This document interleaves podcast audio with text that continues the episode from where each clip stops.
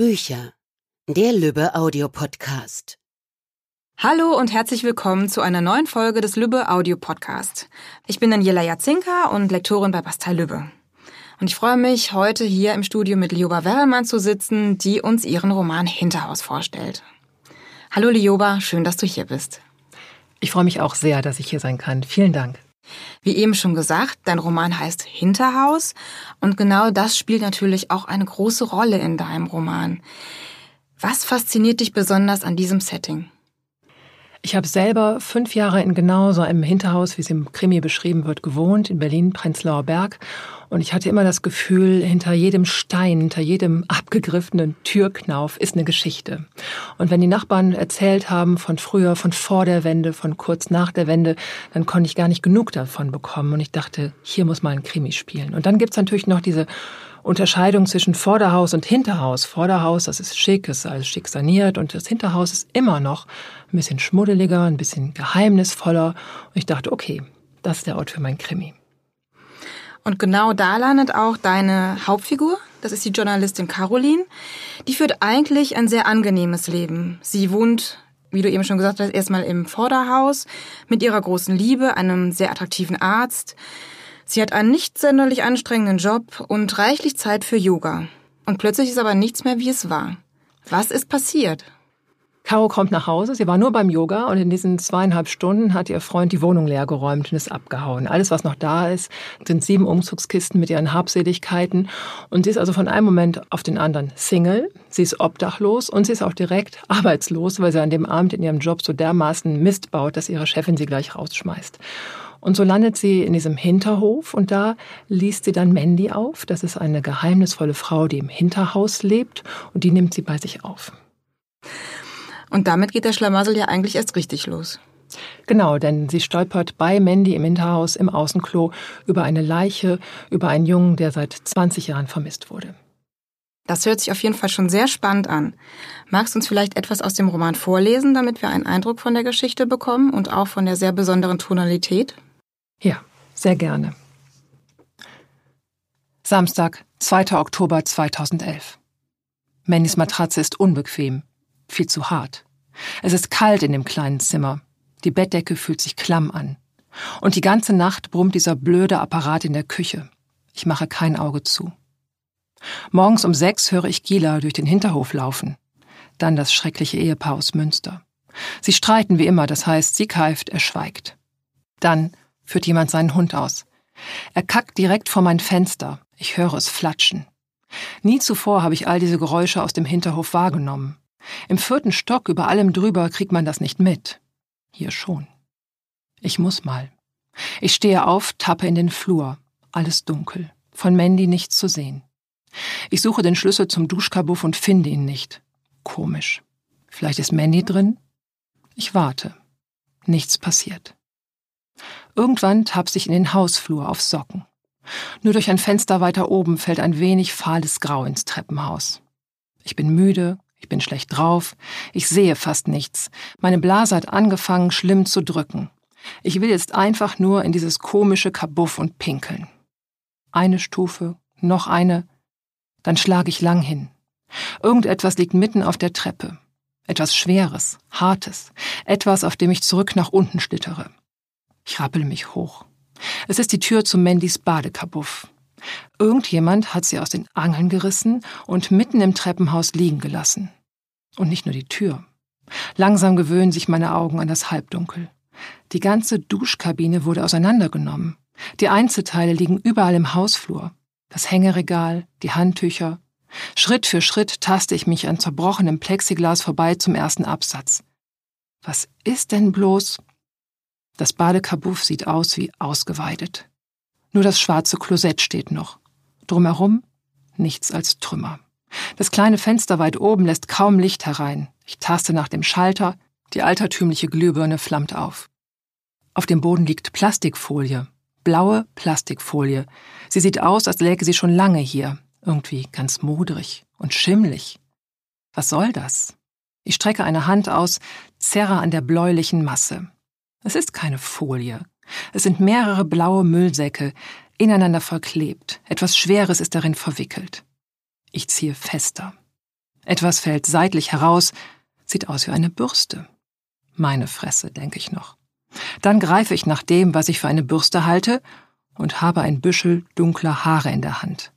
Daran, verfärbt, vermodert, aber doch deutlich erkennbar, ein mumifizierter Kopf. Ein Menschenschädel. Und dann geht's erst richtig zur Sache. Ja, und nicht gerade zu Carolins Gunsten, denn die ist ziemlich naiv, die ist sehr unselbstständig, die ist sehr in sich gekehrt und eigentlich möchte sie nur ihren Freund zurück und ihre schöne Wohnung im Vorderhaus, aber das gibt's natürlich nicht. Stattdessen stolpert sie mehr und mehr in den Kriminalfall, sie wird zu einer Heldin wider Willen, die dann nachher dem Mörder so nahe kommt, dass es auch für sie brandgefährlich wird. Und was bei Caroline auch sehr auffallend ist, ist ihre sehr spezielle Sprache. Warum hast du denn genau diese Art von Sprache für deine Hauptfigur gewählt? Ich wollte mit Caroline eine Figur erschaffen, die echt ist, die spricht wie du und ich. Und dann kommt noch dazu, ich selber bin Hörfunkjournalistin. Ich liebe die gesprochene Sprache, die sogenannte Sprechsprache. Und diese Sprache ist klar und direkt. Und es sollte so das Gefühl entstehen, die Caroline ist ja eine Ich-Erzählerin, dass die auf dem Sofa sitzt neben der Leserin und die Geschichte der Leserin direkt ins Ohr erzählt. Und weil wir alle auch manchmal derb sind und weil es auch im Hinterhaus manchmal derb zugeht, ist die Sprache auch ein bisschen derb. Insgesamt fällt auf, dass deine Figuren alle irgendwie gebrochen sind. Warum ist das so? Ich liebe gebrochene Figuren im Leben, genauso wie in der Literatur. Wenn jemand ein bisschen schräg ist, ein bisschen seltsam, ein bisschen verrückt, dann interessiert mich das und das ist natürlich ein schöner Ausgangspunkt, um Geschichten zu spinnen. Hast du denn auch eine Lieblingsfigur? Also eine Figur, mit der du dich besonders identifizieren kannst? Also die Hauptfigur Caroline habe ich ja erfunden, um jemanden zu erfinden, der ganz anders ist als ich. Und am Anfang habe ich mich wirklich über sie gewundert, wie sie so drauf ist. Aber im Nachhinein habe ich sie richtig lieb gewonnen. Und wen ich richtig gern habe, das ist Adrian. Das ist Carolins Kollege, den sie hasst, den sie aber auch braucht.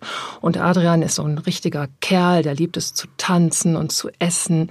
Der lebt aber vor allen Dingen für seinen Job. Er ist ein begnadeter Rechercheur. Nur ein einziges Mal ist er abgelenkt und das hat dann fatale Folgen. Das erfährt man dann in deinem Buch. Genau. Gab es denn eine Stelle im Buch, die zu schreiben dir besonders schwer fiel? Ganz am Ende gerät Caroline in mein persönliches Top-Horror-Szenario. Ich sage jetzt nicht, was das ist, aber ich habe das beim Schreiben selber kaum ausgehalten. Ich bin immer wieder aufgestanden und durch die Wohnung gerannt oder um den Block, weil ich das gar nicht aushalten konnte. Aber ich bin natürlich zurück an den Schreibtisch und habe das Ganze zu Ende geschrieben. Und welche Stelle hat am meisten Spaß gemacht?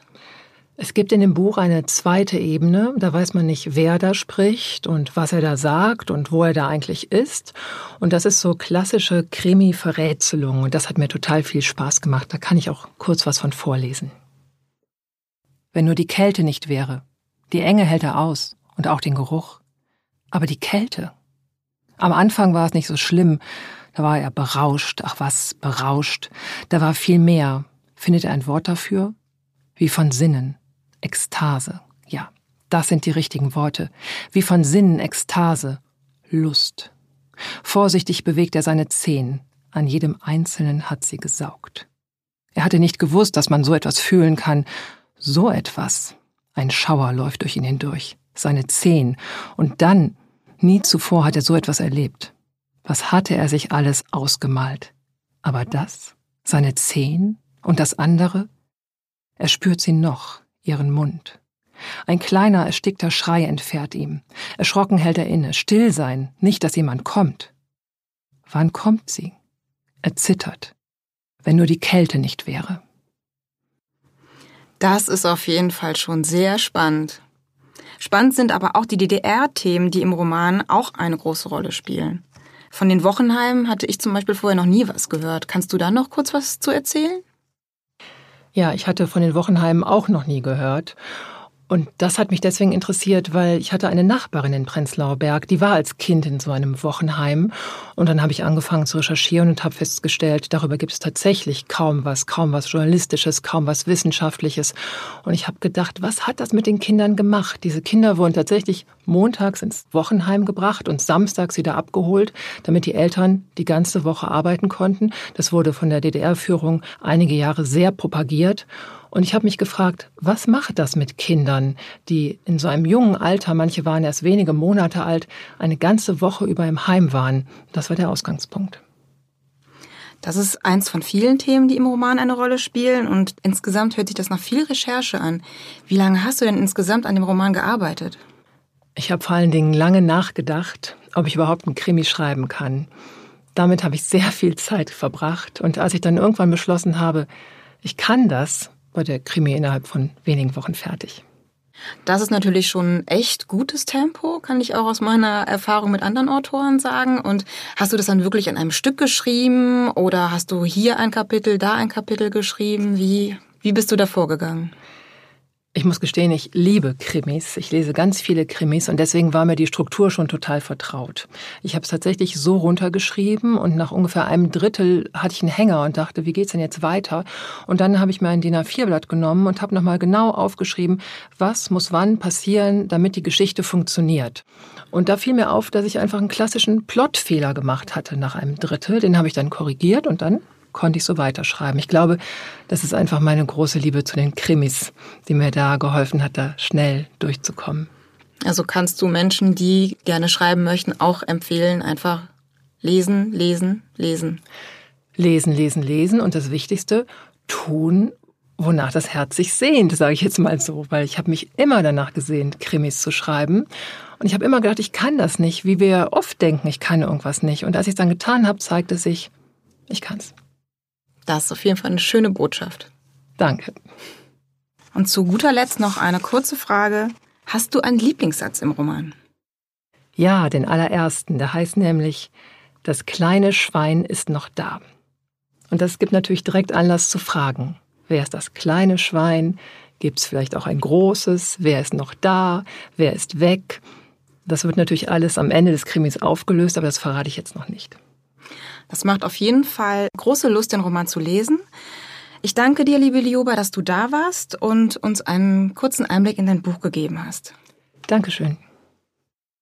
Das war's für heute von uns. Bis zum nächsten Mal beim Lübbe Audio Podcast.